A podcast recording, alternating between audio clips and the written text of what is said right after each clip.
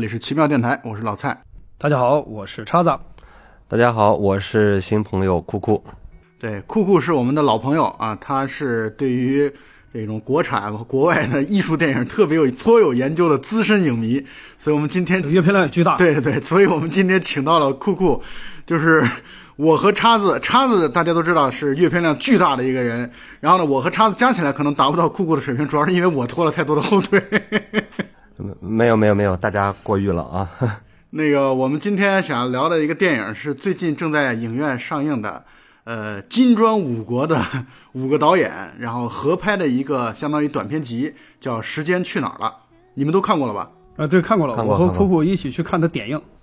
啊，就是在还没有正式上映之前就已经看过了，是吧？对，我们是上周六十四号。对，就是在西安搞了一个点映会，然后我跟酷酷然后一起去看了。然后那个一般来说，点映会通常都是比较忠实的粉丝或者影迷，所以可能点映会的现场效果、气氛可能要要比正常的正式上映应该要好很多。呃，对，其实这两天电影已经正式上映了，但是据我的了解，其实进电影院看的人并不多。但是当天我们看这个点映的时候，基本上是满场，非常的热烈。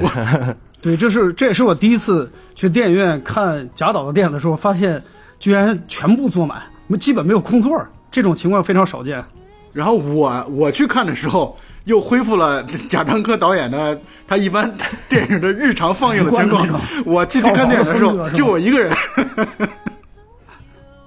整个影院正常对，整个又是我一个人包场了，然后把这个电影给看了。这个属于正常发挥。那个你们对这片子评价怎么样呢？酷酷，你先来。呃，怎么说呢？其实我们本来是冲着贾樟柯去看的这部电影，但是看完之后，其实发现这部片子与贾樟柯关系并不是那么的大。可以说，这个短片集呢，其实就是由贾导来牵头监制的一部一部这样的短片集。所以，呃，是我们抱着这个希望去看这个电影。但是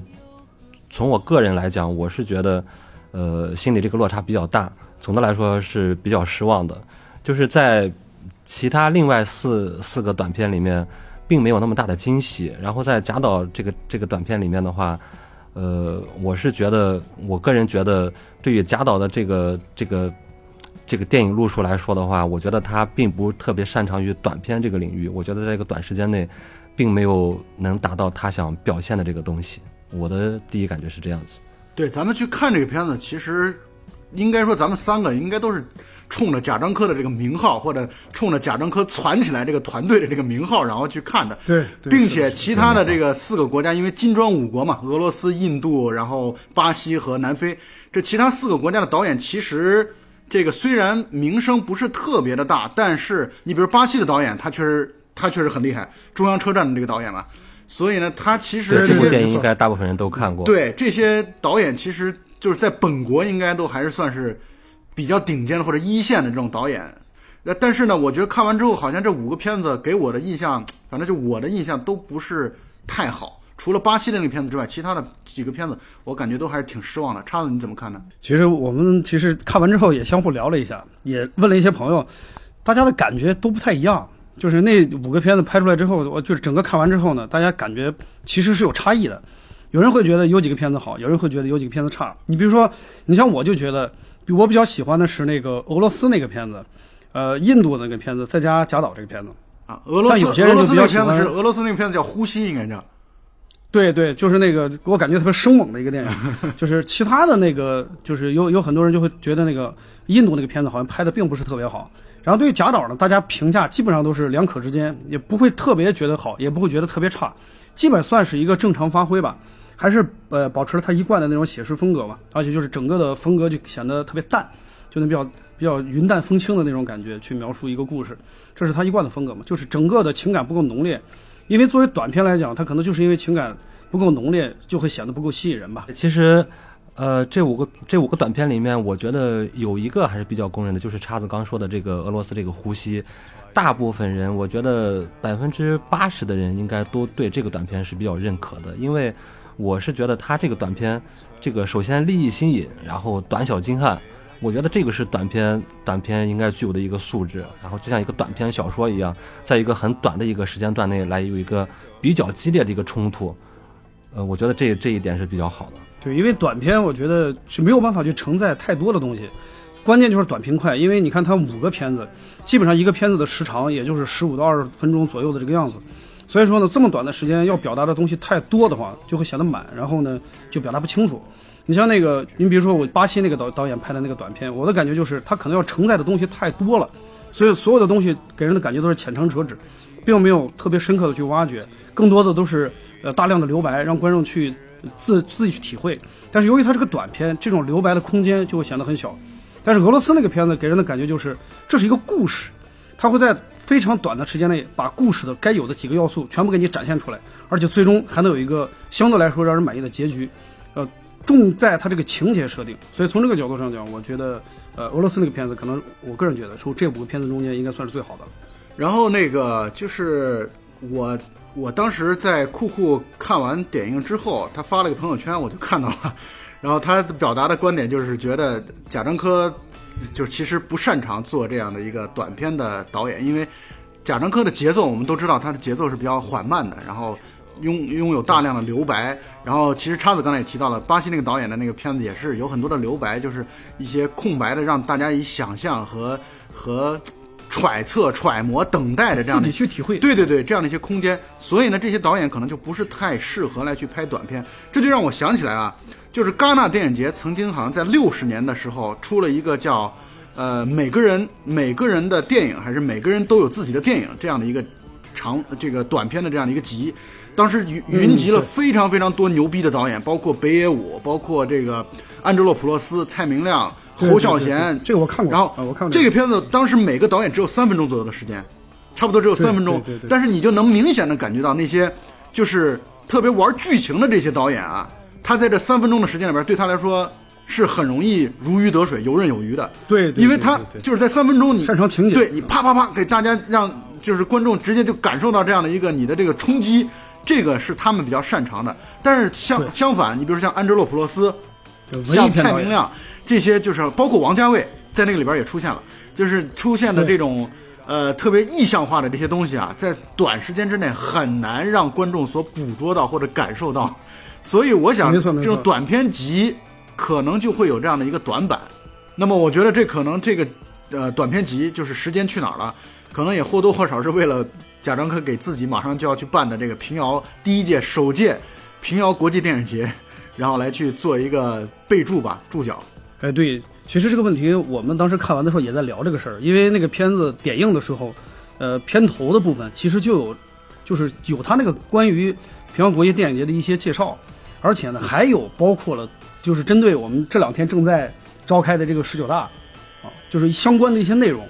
呃，所谓的什么献礼，就是有这样的一些词，当时就在那个点映一开始的时候，他那个就有这样的一些画面，就我们当时看的时候就会就也有这种联想，我说他这个片子更多的是不是是一种就相当于一种噱头的东西？他们仅仅是通过这样的一个片子作为呃平遥国际电影节的这种开幕式的这样一些影片，把整个平安国际电影节引出来，更多的是让大家关注这个东西。而影片的本身呢，呃，他们就是它质量当然也算不错了，但是它可能并不是它主要关注的东西。对，所以其实你从这点上来讲的话，我觉得、这个短片集其实跟别的短片集又有一些区别，因为别的短片集它可能只是给一个给一个大的一个方向，然后几个短片可以呃有一个比较统一性的一个东西在里面，但是贾樟柯这个时间去哪儿的话，他又相当于灌了一个这个主旋律的一个一个这个题目，然后像一个命题作文一样，然后就有一点，我感觉导演在拍的时候就刻意的去往这个往这个主旋律上面去靠拢这个这个方向，就会觉得总会觉得有那么一点很奇怪的感觉。对，确实是如此，就有点割裂啊。就是你比如说对比一下，就是刚老蔡提了一个短片集嘛，我记得我也之前记得有一个很著名的短片集，我相信这个很多人都看过，就是那个《十分钟年华老去》。那当时我记得是有一个是我记得是陈凯歌，当时参与了一个短片。当时那个短片呢，他是在讲时间的流逝嘛，其实跟这个有点相似嘛。没错没错因为他讲的时间去哪儿，那个讲的是时间流逝，也是在讲这个东西。但是我觉得当时陈凯歌拍的那个给我留下的印象反而特别深，他讲的是一个没落的那种呃清末的一个那种类似于遗老遗少的这样一个人，然后呢，他他在一直在缅怀自己的过去，用一种意淫或想象的方式，让就是以缅怀自己的过去，同时呢，呃，就找了个搬家公司帮他搬并不存在的一些物品。他设定的非常有意思的一个情节，然后那帮搬家公司一开始以为这是个神经病，后来慢慢理解了这个人之后，就开始帮他搬。搬完之后，就这个过程中间，貌似是那个那帮人在逗着他玩，实际上呢，他那个片子整体上就是在缅怀过去。他这种手法让我的感觉是既有剧情，也透露出了时间流逝这个概念。总体上呢，我我感觉玩的还是比较高明啊，这是给我的印象还是比较深的那个片子啊。十分钟年华老去这个片子应该是这种短片合集当中的一个非常出名的，因为其实说说到出名，有一些比如说十十分钟年华老去，还有刚才我说的那个我们都有自己的电影，然后还有就是包括纽约我爱你、巴黎我爱你等等这一系列的，对这可能是在这种大导演合集当中可能比较出名的几个几个片子，所以其实也都推荐我们的听众朋友们去可以去找来资源去看一看。对对，如果需要资源的话，我们奇妙电台可以给大家提供。对，尤尤其是我个人是特别喜欢这里面的这个《纽约我爱你》，我觉得是拍的拍的非常的好，里面有几个故事相当的相当喜欢。对，我觉得我们我们 我们每次我们每次在聊一个电影的时候，或者呃，我们上次那个聊乌迪安的那本书也是这样的一个情况，就是我们每次介绍一个东西的时候，每次都是介绍它周边的和它的竞争对手。就说说着说着，这个主角好像就慢慢消失了。对，没错。所以我们还是回到这个主角上来。这样我们把把话题拉回来，再继续聊这个电影或者聊贾樟柯。对，那么酷酷，刚才我想问一下你，你对这五部片子当中，你会哪一个片子会印象会深刻一点？呃，要说印象最深刻的话，我还是呃对俄罗斯这个呼吸印象最深刻一些。就还是我的观点还是一样，就是我觉得他是特别具备这个短片素质的。不管从他的这个开头，从那个俄罗斯的那个大北方的那种那种那种环境中，然后把这个剧情展开，对，然后在最后一个很讽刺的一个一个一个结局，然后戛然而止，我觉得特别的棒。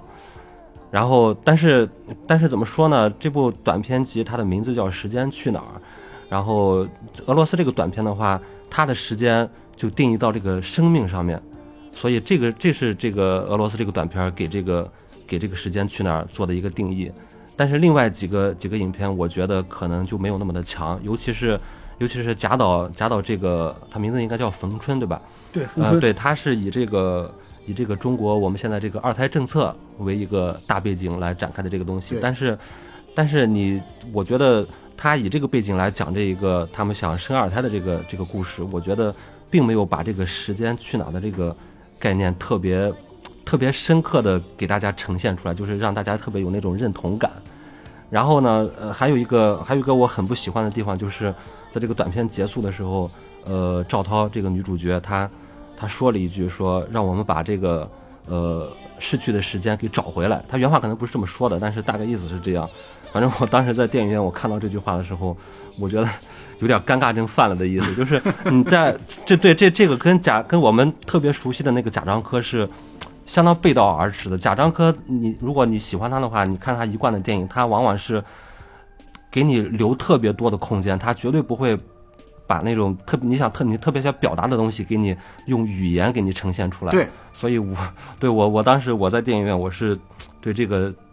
对这一段我特别的不喜欢，也是所以也也可以说特别失望。对这个部分，我也觉得体现出了贾导好像有点不太自信，因为就是我们说说教，就是有点说教的意味在里边的时候呢，我觉得这这个主题，他直接的表现，我觉得就是因为他自己可可能觉得表现的并不是特别到位，他需要用一些台词，或者用男就是男女主角的这种说教，让大家理解他到底要表现的是什么。对越是这样的话呢，我觉得越体现他自己的一个心虚吧。啊，是所以说，我觉得他的那个表现就是对白有点多，对而且最最后的那个总结性发言就特别主旋律，就是就是就像我说的那样，特别像是这个片子一开始还没开始就放放出一个画面来说这个片子是为了什么什么什么拍的，就有点这种感觉了。嗯，换句话来说，其实就是贾樟柯，因为我最近为了准备咱们这期节目啊，我也在看贾樟柯之前的一些访谈录，包括他自己写的一些文章。然后他讲到，就他当时在讲自己相当于拍的第一部片子，就是《小山回家》，当时的这样的一个心路历程。他就在讲说，他当时拍《小山回家》，咱们一会儿也会应该也会提到这个电影啊。就《小山回家》，他当时拍的时候，他拍了七分钟的小山这个人，用了大概就是相当于十十几分之一的时间，就在拍小山这个人在北京城不停的在走路。他说，有很多人在质疑说，为什么要花一个片子的可能十分之一或者十几分之一的资源来去拍一个人的走路这种状态？说你到底是为了什么？然后贾樟柯的观点就是，一个艺术家一定要有一种自我的表达，一定要有不为这种观众或者不为主流媒体所动的这样的一种坚持和表达。所以呢，他就应该拍一些，一定要有一些自我认为正确或者合理的一种表达方式。但是呢，其实他现在的这个短片，就像刚才二位所讲到的，这样最后一个为了怕观众看不懂，其实相当于在给一些就是非他影迷之外的一些观众一种谄媚。啊，就是这种定调子，其实或多或少带有一种谄媚的态度，就是哎，你不用担心看不懂，我给你讲给你听，我其实想表达的是什么什么东西，就我觉得这个其实和他最初的电影的那种风格，确实是一种有点背道而驰。酷酷刚才也提到这个词，因为有五个片子的选择啊，就是我们每个人真的是喜好和不喜好的东西差别其实还挺大的。比如说我比较喜欢巴西的那个那个短片，然后我特别特别不喜欢印度那个短片，但是叉子好像对印度那个短片评价还挺好的。对，因为我的前三名是俄罗斯的那个片子，然后印度那个片子，然后是 贾导的这个片子，呃，剩下那两个我不是很喜欢。呃，就是印度那个片子确实是存在争议啊。我当时看完之后，和我们和我几个朋友也聊了一下，他们说都觉得印度那个片子拍的不好。其实我个人觉得印度那个片子，他他们主要觉得不好的原因，还是因为觉得那个片子太简单了，而且呢，就是没有什么新意。尤其是他们说结局的那个部分做的不好，是因为结局的部分好像，呃，弄一大堆人死啊，弄得莫名其妙的一种结尾没。没交代清楚啊。啊，就是感觉好像没有说清到底是怎么回事儿。呃，我的主要感觉就是觉得那个片子呢，它立意比较简单，而且呢，它在一个简单的框架下，完成度还是比较高的。就是从拍摄的完整的角度上来讲，做一个短片来讲，我觉得做的还是不错的，就是前因后果交代还是比较清楚，而且呃，整体的拍摄也并不是很作。啊、而且整体的感觉呢是那种呃娓娓道来、平淡叙事的这种节节奏，所以从这个视角上讲，我觉得那个片子还整体上看完之后感觉还比较流畅嘛，就是至少看着观影体验是比较舒服的。对，其实那部呃印度这部短片呢，它的完成度还是相当高的，从从它的开始，然后到它整个这个剧情的发展，完成度还是比较高的。就是虽然说它时间短吧，可能也就十几二十分钟，但是呃，你你你回想一下，就会觉得好像其实有很多两个小时甚至三个小时的印度电影，无非也就是给你这样的一个感觉。没错就是，就再增加一些细节而已，增加一些细节和歌舞。对对对，多一些歌舞，对对 啊，这个片子里也有啊，这么短的片子里也有对，种，它也少不了歌舞。呃，但是另外一点呢，就是呃，我为什么个人最不喜欢印度的这一部？我是觉得，在这五部短片里面，呃，相反倒是印度这一部，我觉得与这个整部这个电影的主题是最脱节的。你完全没有感觉到时间对于这个故事的一个重要性，我是这么觉得。呃，它其实我的理解啊，就是现在咱们可以回到这个主题当中来啊，就是时间去哪儿了？我觉得这个理解，呃，我我大概的理解就是有好几个片子，它想表达的就是随着时间的流逝，我们有好多东西被我们忽视掉了、淡忘掉了。举个例子来说，你比如说俄罗斯的那个《呼吸》那个片子，我想他们两小两口在那样的一个深山里边的那种环境，冰天雪地的环境里边，应该感觉出来是生活了多年，并且也是打了多年。这种家庭暴力了也多年，但是呢，就是感觉应该是从最初的甜蜜到后来的这种这种呃怎么讲，就是这种愤怒相见。所以呢，我是觉得他其实想表达的就是人和人的这种感情啊，很多时候在时间的面前就慢慢的流逝掉了，然后再逐渐的去捡回来，或者说找回来。我觉得除了南非的电影我没看懂之外，其他四部电影我觉得都有这样的感觉。你比如印度的电影就讲的是这种父母和子女之间交流的流失，然后巴西那个电影就讲的是父亲和儿子之间的这样的一个感情上的，就是由于地呃泥石流的这种这种断掉，然后这个呼吸这个俄罗斯这个电影就讲的是夫妻之间的这种感情的这种呃丧失，然后其实贾导的那个电影也是一样的。讲的也是夫妻之间原本，包括最后他其实讲的那句话，他不讲我们也能明白，就是原本可能温存的夫妻，但是到到了老夫老妻的状态，就觉得彼此之间其实非常平淡啊。我我想他可能时间去哪儿了？如果让我去理解的话，我会从这个角度去理解他。我稍微补充几句，就是关于俄罗斯那个电影，呃，就是老蔡刚说的那个是他们现在彼此之间的一个争执磨合。我我倒感觉这个片子它要体现时间这个概念，恰恰就是那个结尾，就前面都是为这个结尾来铺垫。就前面两个人经过了一定的争执斗争之后，时间最后定格在了最后那个阶段。那个男主角出现了意外之后，那个女主角通过一个特殊的方法帮他续命。那这样的话呢，两个人就通过这种一种特别奇怪的装置，把两个人连接起来了。未来的时间，他们将以这样的一个模式继续去生活下去。过去的那个时间已经消失，未来的时间重新生发，啊，未来他们将以这样一个模式继续去延续他们的时间。这那个俄罗斯其实给我的是这样一个感觉，就前面更像是一个铺垫，对吧？结尾的那个是应该是这样的，是吧？我刚讲的更像是一个宏观的，然后你现在讲的就相当于它的微观操作，这两件事情是融合在一起的。啊，对，就因为那个，所以说那个结尾很震撼嘛，啊，就一开始那种争执其实并不是多么复杂，主要就是那个结尾，我觉得特别震撼。那我我再想说一下那个南非那个电影，南非那个电影，我我反正感觉到应该，我不能说我调查过，但是我周围的这些人，大家无一例外的把南非那个片子都放在了排排到最后的一位，都觉得那个片子拍的不好，是因为那个片子呢，他努力的去构构建一个特别宏大的世界观，他想去。就是描描描述一种特别深邃的一种对于时间、生命的这种探讨，但是呢，他根本没有办法，就是怎么说，这个导演的功力没有办法去承载这个片子他所要表达的这个思想，使得这个片子表现的就是形式大于内容，整体一个是功力，一个是它的成本也有限，整体显得很作，就是那个情绪很作，给我的感觉就是这样，就是特别刻意。其实好像有有一种说法是。本来这个是这个五部短片的排序上面，南非这个应该是排到最后一部的，因为你从它的这个字母。呃立意和剧情来看的话，不是，它是因为按字母按字母次序，按字母次序按照来说的话，应该是把南非对 breaks 对对对。S 放最后，嗯。嗯，而且从它的这个剧情上面的话，它也是呃立足的是一个一个更宏大的一个背景，对吧？未来啊，科幻啊，放到东西放到结尾，嗯，但是也不知道出于什么原因，也也许是特别制作方对这个。呃，也许也没有足够的信心，所以把贾导这个放到最后。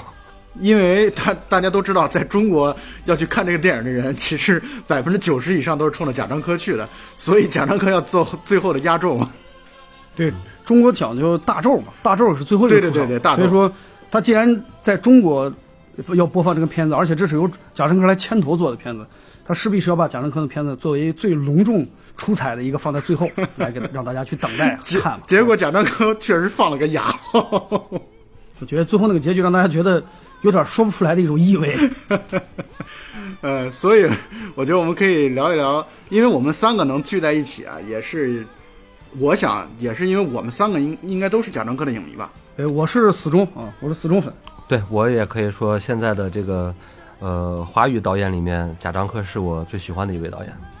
我跟我跟你们分享一个小的故事啊，就是我我记得我第一次想要在这个电影院去找贾樟柯的电影啊，当时是《三峡好人》在上映。我之前没有查他的资料，但是我如果没记错的话，应该是在零五年的冬天，《三峡好人》在国内上映，呃，就是院线版。当时我在北京找了好几家影院，那个时候还没有这些就是查影讯的 app，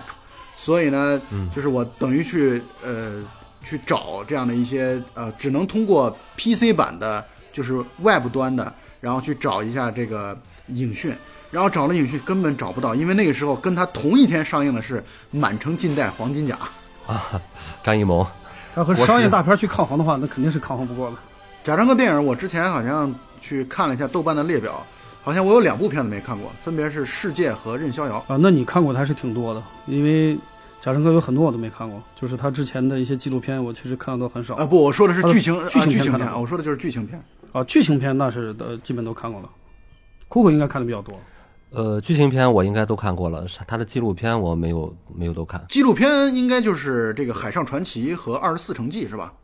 呃，不是，这个我们都把它归类为剧情片了啊。他的纪录片指的是那些过去拍的一些短片，包括什么公共空间啊、公共场所、东是吧？对，还有一个东市，东市和那个三峡好人，呃，可以说是一起拍的。就是他在，呃，东市这样子，是他有一个好朋友叫刘晓东，是一个画家，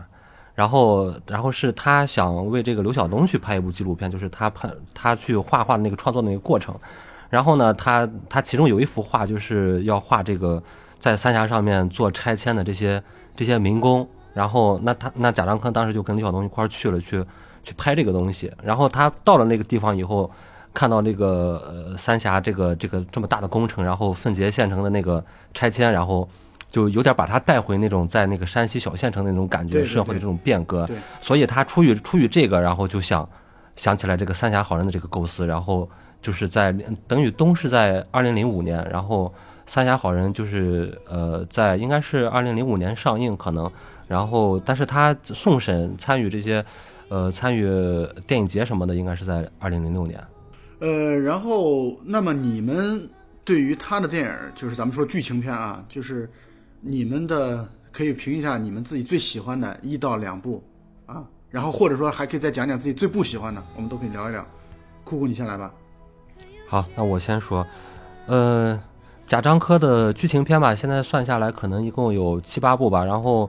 呃，最喜欢的首先，呃，故乡三部曲嘛，对吧？呃，站台、小五，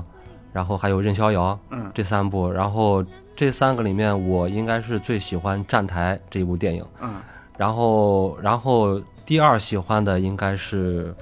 呃，一五年的《山河故人》。哦，是我是我第二喜欢的片子。但是《山河故人》这部影片可能，呃，争议比较我大，包括包、啊对包括我身边的人，然后还有很多包括我贾樟柯的影迷 对大家争议都都比较大。我是觉得，呃，《山河故人》这个它是带了一部分过去的贾樟柯，但是你从《山河故人》里面你可以看到现在的贾樟柯跟将来的贾樟柯，你能感觉到他的这个他的这个变化。我是特别喜欢这部电影。嗯，叉子呢？其实《故乡三部曲》应该是大家都喜欢的。呃，如果说你让我说一个比较喜欢的，那我觉得《三峡好人》以后的我基本都不喜欢，《三峡好人》以前的我都喜欢。啊，明白。就所以三峡好人》以，《三峡好人》之前的，反正就是《故乡三部曲》，再加《世界》和呃《三峡好人》，就这几部明白明白我觉得这是最好看的几部。再往后呢，就贾导的风格就在不断调整，因为他也是要逐渐的要开始和商业做一些结合，要进入院线去播自己的电影。呃，所以说他在整体的创作上还是有一定的改变。这种改变，你说它是妥协呢，还是说，呃，这本来就是一种成更加成熟的表现？没错，我觉得两可之间吧。是是但是呢，至少从影像风格传递出来的精神，还有里边的一些就是细节的缺失，呃，让我感觉到就是后面的电影，我至少从我的重播率上角度来做，后面的电影的重播率是比较低的。它前面这五部我的重播率是非常高的，我一年至少这几部片子最少要看三部三遍以上的哦这些片子，每年基本都会看三遍以上的。但是后面的《三峡好汉》以后的这个片子，我几乎没有怎么重播过，除了《天注定》可能播过几回，但是再往后的那些片子就基本上没怎么重新多看几遍的这这样的一种情况了。你从这个豆瓣的评分上面来看的话，呃，贾樟柯的这个电影评分从最早期到最后期，感觉一直在下降的一个趋势。刚开始都是八点几，后来七点几，然后现在这个《时间去哪儿》好像只有六点几分吧？现在应该六点一应该是六点一。然后叉子这个，刚才我想说的就是，他其实特别算是一个叫早期迷弟，贾樟柯的早期迷哎，没错没。错，因为贾樟柯也算是我看电影的一个，哎，说点儿说说俗点儿，就算是个领路人。就是我刚上大学，刚上大学的时候，刚接触就是一些，呃，就是觉得还不错的电影的时候，其实最早的一部我看过的就是《小五》。我后面我们可能也聊一聊这些经历吧，就是现在先不多说了，反正就是，呃，贾樟柯算是我看电影的一个引路人，而且他把我的一个观影的习惯带向了呃某一种风格的一种类型的偏爱。我就从这个角度上讲，其实我还是比较喜欢他前期的这种风格。然后这我要插一句，就是我们刚才说叉子说贾樟柯是他看电影的这个领领路人，但是我们如果说的准确一点，应该是大魂就是我们看电影的领路人，因为对对对，因为我们看往深了说，猫头鹰剧场，就是这个小五这个片子，我是从哪看的呢？就是从猫头鹰剧场看的。猫是猫头鹰剧场是谁做的？大魂舅做的。所以说，从从直接原因上，就是我们的领路人。从直觉原因上说，大魂舅是我们看电影的领路人，是吧？就是没有大魂舅就没有魂舅万岁！啊，没有大魂舅就没有奇妙电台啊。谢谢啊。来，我再说一个我印象特别特别，这次看这个《时间去哪儿》的时候，我印象特别深刻的一件事儿，你们有没有注意到，在《时间去哪儿了》贾樟柯的那个版本，就是他的那个故事当中，大量的关于赵涛的特写，你们有没有注意到？有有，所以这也是呃贾樟柯跟他这个之前的那些电影的一个非常大的一个区别。没。错，然后我呃对我最近也在也在呃温习这个贾樟柯的电影，然后我发现好像我第一次看到有这个面部特写的一个一个电影就是《三峡好人》。嗯，当时赵涛他在电影里面叫沈红嘛，他站到那个站到路边，然后茫然的看着远方，然后就给了一个脸部的一个特写。我当时觉得特别意外，因为在这个之前，我是没有在贾樟柯的这个电影里面，包括任何一个人，不只是赵涛，包括什么王宏伟啊，都没有给过一个脸部的一个特写。脸部特写是局部特写，还是说整体的一个，就是从头部的一个特写，还是面部的就是面部面部的局部特写？对，因为你要说整体的特写，其实是有的嘛。小五里头也也对那个，呃，就是小五王宏伟他那个头部，其实也是有很多的这种造这种镜头的嘛。因为贾樟柯是比较喜欢用中景，就是半身这种是比较多。然后呢，要么就是拉远景，就是很远的地方把人和背景融为一体。他这种对，所以所以刚才老蔡说的就是，包括我说那个特写，它基本上就是给你一个面部的一个非常清晰的一个特写，就是他想通过你面部的那种眼神来给你传达一些信息。但是小五里面应该是没有，这个是不是在那个《山河故人》里头，是不是就有这样的表现手法？没错，山河故人因为已经是，在后面了，没错，贾樟柯所以能够明显的看出来，他在美学表达方面是有变化的。他最早，因为最早他拍站台、拍小五的时候，尤其是站台，站台你们如果印象深刻的话，你们会发现它里边有大量的类似于像侯孝贤电影的那种，就是摄像机是远远的架着的，他是一个观察者的身份，而不是一个融入者的身份。不是一个代入者的身份来去讲故事，所以他从一开始是特别冷静的，特别带有一种纪录片形式的这样的一种讲故事的方式。但是现在从他这个时间去哪儿了当中，已经明显变掉了，就是他的这种美学表达已经变化非常非常大。这是我在其实看《时间去哪儿了》的时候，我的一个特别印象深刻的地方，就是他和他早期的电影的风格差别非常非常大。就是现在的这个风格，你可以说是更通俗了吧？没错，就是没有，好像个人的这种特点、个人的这种印记在逐渐的消退。没错，就是说他需要通过人物的面部表情的变化，然后来去表达人物的内心，而不是像以前的那样的，就是你作为一个远远的导演，作为一个远远的观察者，然后我们观众也是作为一个观察者，冷静的去感受角色的命运或者人物的这样的一个命运走向。所以我觉得这是他在呃前期早期作品和后期作品之间非常大的一个变化。可能这个就是我觉得非常非常同意叉子刚才的这个观点，就是《三峡好人》确实可能是他的一个分野点。对对对，分水岭啊，后面的片子风格就在变，前面的片子还是基本上能保持原始的那个状态。就是他过去的那个片子，他是更多的是通过，呃，比如画面中人物所处的那个环境，以及人物的一些动作来表现人物此刻的情绪。没错，而且呢，他表现的非常的间接，更多的是让观众自己去感觉。现在呢，就是他通过一个主观视角的话呢，就是把一个大画面、大脸展现在给你面前，人物通过面部的细微表情来展现人物的这个性格，他和这个内心就会显得更直接一些。但这种直接呢，就会可能他那个呃需要观众去挖掘的空间就会变少，就电影整个整体那个深度还有意味就会减淡很多。我觉得。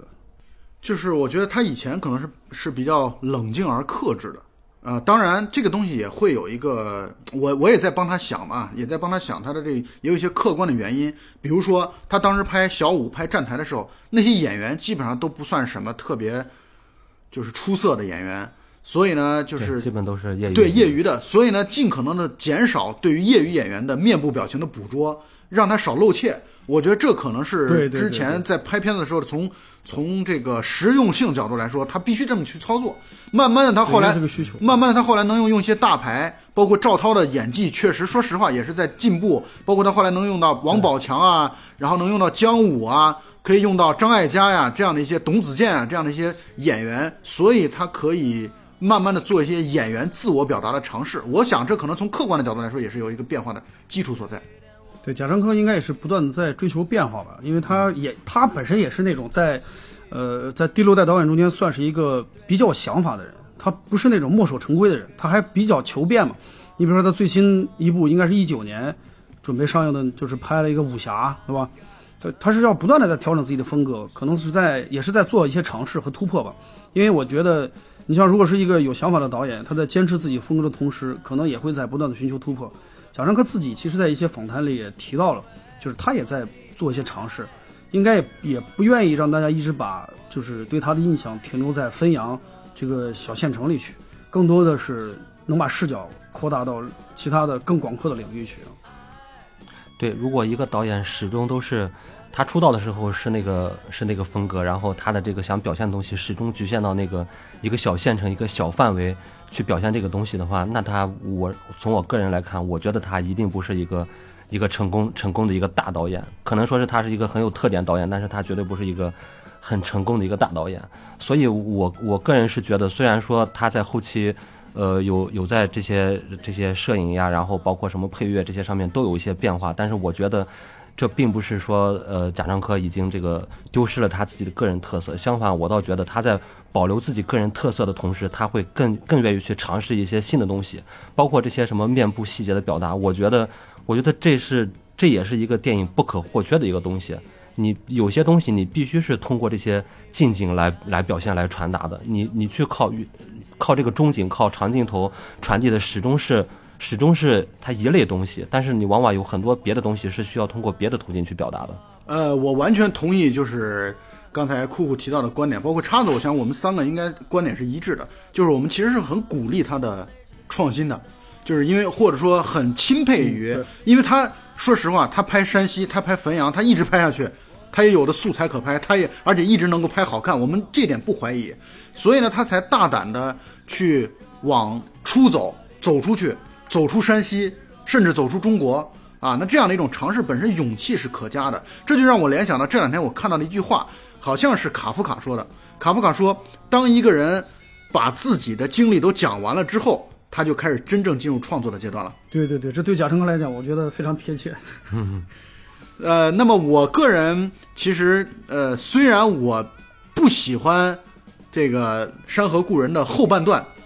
但是我确实也觉得我很支持他去尝试，尤其像这样的一个，我把贾樟柯，我认为其实应该算得上是一个国宝级的导演。我觉得我们国家有这样的导演是值得庆幸和尊重的一件事情，或者值得高兴的一件事情。那么他去做这种尝试，虽然尝试在我看来是失败的，可是我觉得这种尝试本身是值得鼓励和肯定的。然后接下来我想说说这个，就是。我认为他失败在哪儿？就是我当时看那个《山河故人》的时候，我就评价了一句话，就是贾樟柯好像离开了汾阳就不会拍电影了，或者说他在对对对，我听你说过这个话，对，或者说所有他只要在山西拍的电影就特别有味道。我觉得他在山西只要拍电影就拍的特别好看。我觉得只要他的角色就是是说山西话的，而且只要说的很很标准的山西话，就感觉在他的手底下就完全活泛起来了。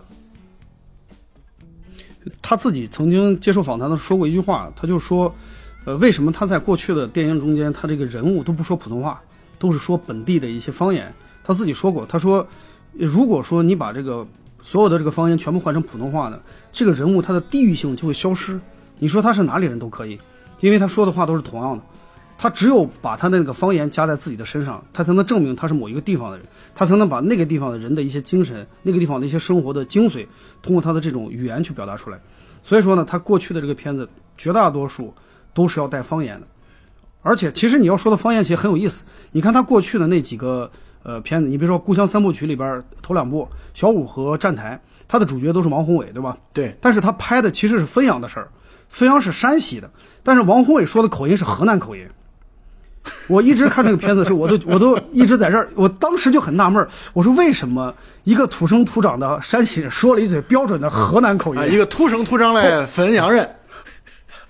对这个这当时让我一直都觉得很纳闷儿后来一查说这个王宏伟呢，他本身是河南人，他是河南安阳人，他应该是不会说山西当地的口音，但是呢，贾樟柯又需要用方言去表达，又不能说普通话，所以说他就直接就说了他自己家乡的话，而且我觉得。贾导居然任由这种事情连续发生，在第一部有，第二部也有，都是说的是河南话，表用一个说河南话的山西人来表达山西人的生活，这个事儿本来就觉得很魔幻。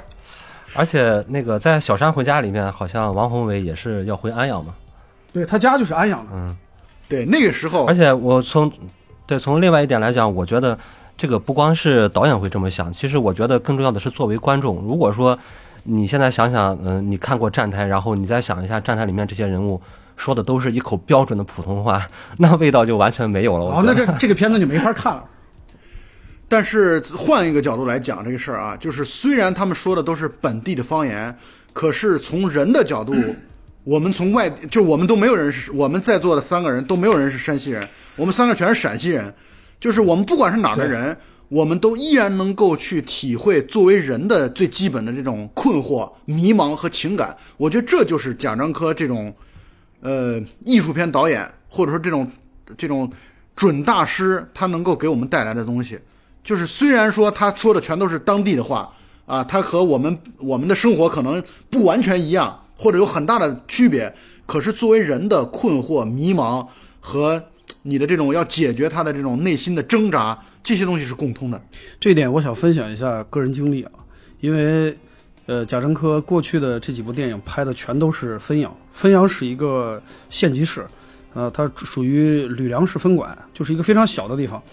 呃，他所描述的那些主角都是生活在小城里的一些屌丝青年，就是生活条件也不咋地，然后呢社会氛围也就是那个样子啊，所以他们的文化生活、精神生活都很匮乏，有的时候甚至连物质生活可能也不是特别容易很好的保证。我觉得这个跟我个人的成长的环境其实很相似，因为我自己也是一个小县城成长起来的，所以说为什么我喜欢看他那个电影，是因为有里边很多场景，这跟我小时跟我小时候所看到的场景特别像。你比如说小镇青年的呃几大呃就是常规去处，三厅一房一吧，录像厅、游戏厅、台球厅，房、洗头房，会随着科技的进步，现在还出现了网吧洗。头房，那个所以你看，叉子去小镇青年叉子去洗头房这事儿跟小镇青年没有关系啊，这是他纯属是他个人的喜好问题。不是，这我也觉得这个是对生活的观察啊，这是对生活的观察，主要是观察大黄舅他们那一代人他们去的啊。这个，因为他那个，你看他那他那个小五，他的站台里边，这些年轻人他的出入的场所往往就是这些地方啊，而且那个呃任逍遥里表达的更加极端，任逍遥里基本上把这些场所挨个给你展现了一个遍。他就告诉你，那个那那那样的一个环境下生活的年轻人，他所能接触到的社会，主要就是从这些环境里边去接触社会。所以说它会显得特别的真实，而且呢，就会显得有的时候会显得比较边缘，因为它并不是那种呃电电视新闻里所播出来的那个社会环境，而都是些实实在在在一些偏远地区，他们实实在在经历的真实环境。所以说，我看那个片子的时候，总是有一种感受，就是这个确实跟我在我们那个小县城看到的一些情况是非常非常相似的。的确，包括那个在 在站台里面，他们那个下乡演出搭那个大棚，呃，我估计呃城市里面的孩子可能都没有见过，但是像我们这一代的在小县城的，应该大家都看过那种演出。就是他们不是有一个呃，我记得他那个站台里有一段是那个呃，他们那个他们那个舞就是那个演出团团对演出团体，嗯，呃，当时候不是要改制嘛？改制的时候没生意，所以说他们就找了一个货一个货车，拉了一对双胞胎，在那个街上打开音响，让那个双胞胎站在那个车上，在那卡车上在那跳舞，就是为了吸引来来来往往那些大车司机。啊，当时还叫一个什么呃柔姿霹雳舞什么什么乐团啊，什么摇滚乐团，嗯，就这样的场景，我在我们小县城是实实在在看见过的。虽然说不是这种站在一个卡车在路边儿，但是呢，也类似的，在一个什么农贸市场附近，一个特别破的一个那种像大帐篷一样的东西，门口就站着这样的姑娘啊，穿的特别暴露艳俗，就开始在那儿跳舞，就吸引那些 城市里头屌丝青年进去看。那个我是真是看，一个票特别便宜，就是几毛钱、一块钱，就是这种，然后你进去就可以看一会儿。对，酷酷和叉子的童年就是这么度过的。我们主要生活在小镇，就是这样，所以说这就是我们所看到眼中的社会就是如此。因为你像老蔡是一直生活在大城市对啊，所以说生活环境优越，生活在一大城市里的城里孩子，跟我们这乡下孩子的生活环境是有一定区别的。所以我们说这些老蔡都没经历过，是吧？对，其实其实说起这点的话，我觉得，呃，为什么很多人都说贾樟柯呃在之前的这个电影里面特别爱表现这个边缘人的一种生活，但是大家所谓的这个边缘人，其实只是只是一个概念上的一个边缘人，其实像这样的边缘人，正是我觉得在特定年代里面，这个中国最大的一个团体，对吧？就其实数这样的人量其实是到处都是。众多的。其实他们不算是真正的边缘人，就是有一些可能独立纪录片导演拍的那些人可能是边缘人，那那些人确实极其少，而且我们日常生活中确实见不到。但是贾樟柯所表现的这些人，我我觉得不能叫边缘人吧，更多的应该我们把他称之为普通人，就是真真正正的那些普普通通的人。你比如说那个《三峡好人》里的那个韩三明，韩三明本身那个演员就是一个跟那个跟那个角色是一模一样的身份，他就是汾阳的一个煤矿工人，贾樟柯的表弟。贾樟柯就是看见他，觉得这个人特别符合他对戏的定位，然后就把他搞来演出。其实那个韩三明根本就不是在演戏，他就是在生活对，他就是在他自己。他平时的生活就是那样，纯粹的就是可可以说是本色演出吧，对吧？，他在站台里面就是挖煤，然后到三峡好人还是挖煤。对他一直都是那个身份，而且名字也不变，是这个工作也不变，生活环境也不变，就一直保持了稳定输出。如果后面我们还有可能在片子里看到韩三明，他估计还是那样。哦，对，《天注定》里也有韩三明，他只是临时出来客串了一下，名字也叫三明，还是一个煤矿工人。呃，所以确实，呃，贾樟柯他的不光是这种对于人物的表现啊，是表现出来像刚才二位所说到的，就是实实在在的小地方的普通人，这样的人群的数量是非常非常广大的。同时，他的这样的一种对生活的近乎于记录的这种表达方式，也和我们很多人的经历有很大的关系。比如说他在电影当中所用的一些配乐，啊、包括那个时候的年轻人听的流行歌曲，其实这个东西是不分城市或乡下的，大家听的全是一样的。比如说当时他在站台里边所出现的那首歌，当时我听起来特别难听，但是后来越听越有味道，就那个成吉思汗。Jing, Jing, Genghis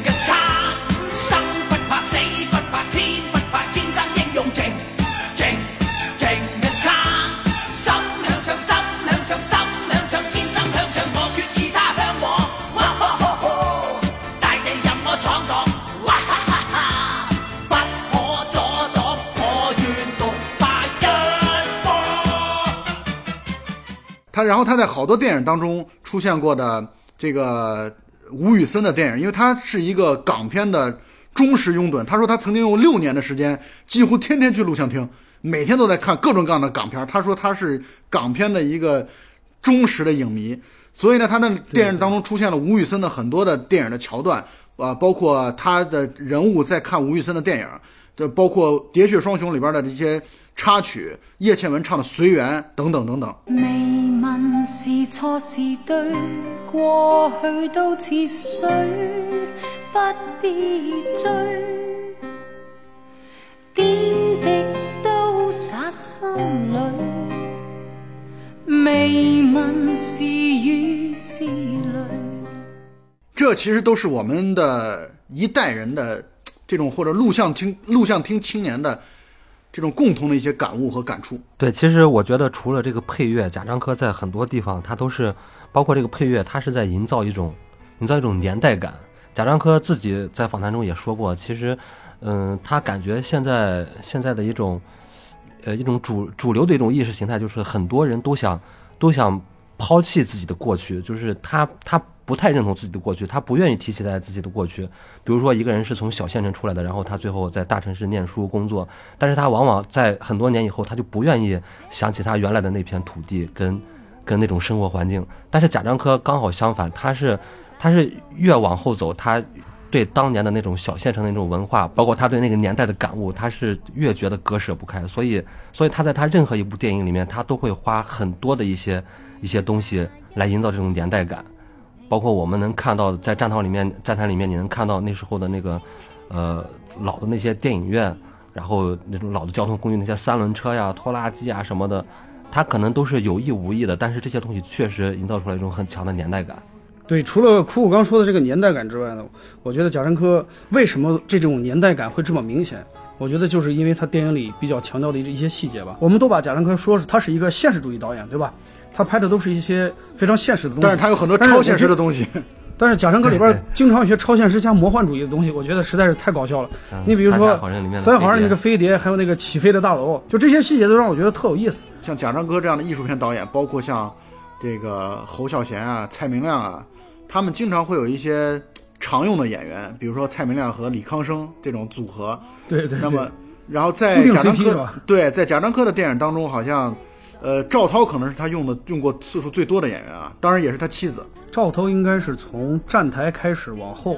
呃，每一部电影里都有赵涛，啊，就除了小五没有，后面的都有，而且基本都是以女主角的身份出现。对，然后他们是在一二年结的婚，他俩认识其实也也挺意外的，了，嗯，不是也挺意外的。我是想说，是因为一开始其实他俩并不是，因为他俩不是老乡啊，因为他俩虽然都是山西的，但是并不是都是汾阳的。贾樟柯是汾阳的，其实赵涛是太原人嘛，太原是他是那个原来在北京舞蹈学院去进修，后来在山西一个师范类的学校里教舞蹈，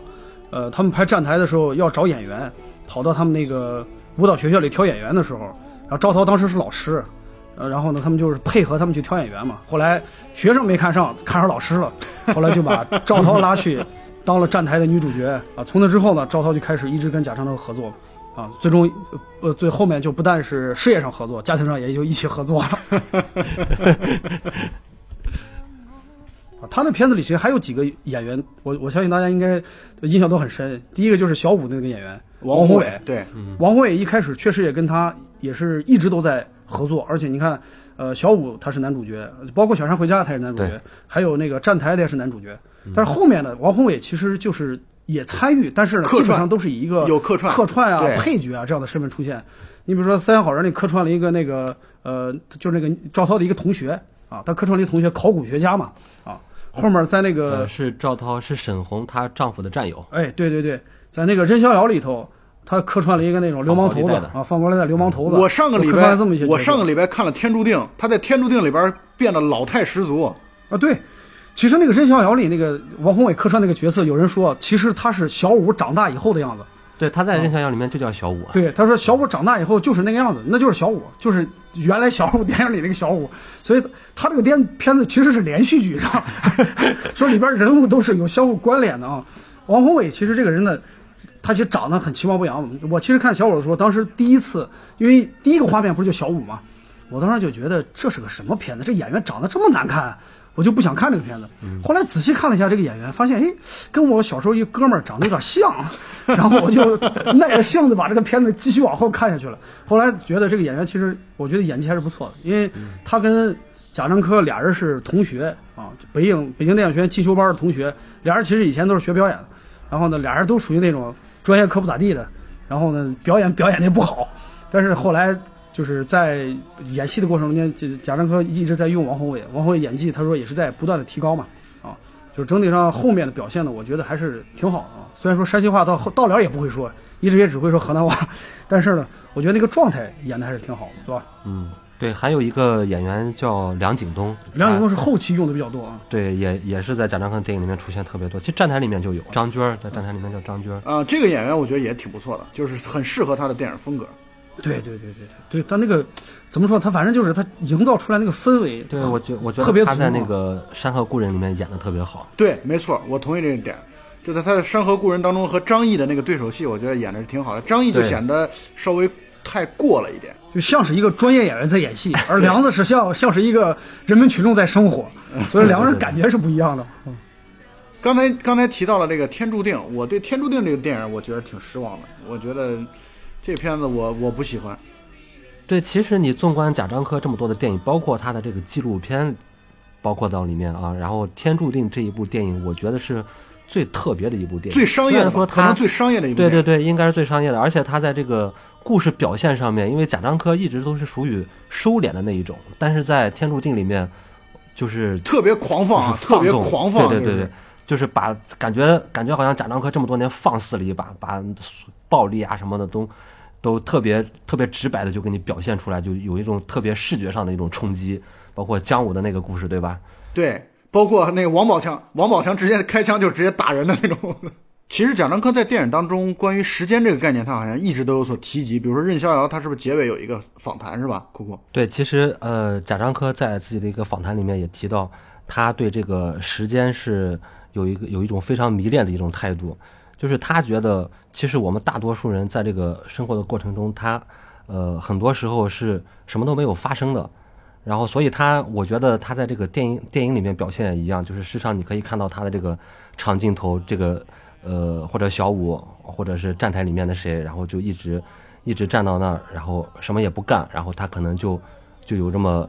一分钟、两分钟，然后三分钟就这么就这么过去了。他觉得贾樟柯自己自己也说过，说我们其实每个人都在都在寻找一些东西，然后这个东西它始终在时间的另一边，呃，你你不知道经过多长多长时间，然后要么你最终最终达到你的这个东西，要么你失去这个东西，但是所有的东西都在这个时间的秩序里面，是这样子的。所以我觉得，呃，这个时间去哪儿，它是其实也是应该也是贾樟柯一个相当感兴趣的一个东西，没错。但是但是呃，从我个人来讲，我我倒觉得他在这个短片里面并没有把他的这种这种态度完全的发挥出来，而且而且我觉得，如果说拿时间这个来讲的话，我觉得应该是呃贾樟柯的这个《山河故人》里面最能表达他对时间的一种态度，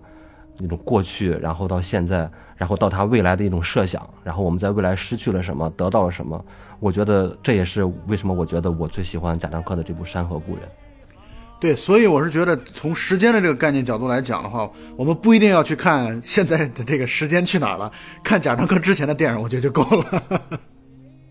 没错，时间去哪儿了？时间在停留在了两千零六年以前，两千零六年以后的贾樟柯已经不是原来那个贾樟柯了。所以我们是不是要把每三个人的观点又要再来一遍？呃，我觉得我们三个观点还是一致的，虽然说我们有一些分歧，但是我们有一个共同点，都是，呃，肯定是希望能看到越来越多贾樟柯的电影，对吧？我们肯定对他的下部电影是抱有非常大的期待的。没错，我非常期望在院线里，在电影院里去看到贾樟柯的电影，而不是说通过盗版或者说通过网络的一些传播了解到贾樟柯的信息，因为这毕竟，呃，虽然说他拍的这些东西可能并不是说有特别多的这个商业价值在里面，但是从电影的艺术价值还有传播率的角度来讲，呃，对我们当下的这个观影人群整体上观影的水平的提升，我觉得贾樟柯未来可能能起到作用是非常大的。所以我们也祝愿贾樟柯继续努力的拍出更多更好的电影吧。对，贾贾科长加油！贾科长加油！好，贾科长加油！那么本期节目到此结束，那大家再见。好，好好，谢谢大大家，家拜拜拜拜。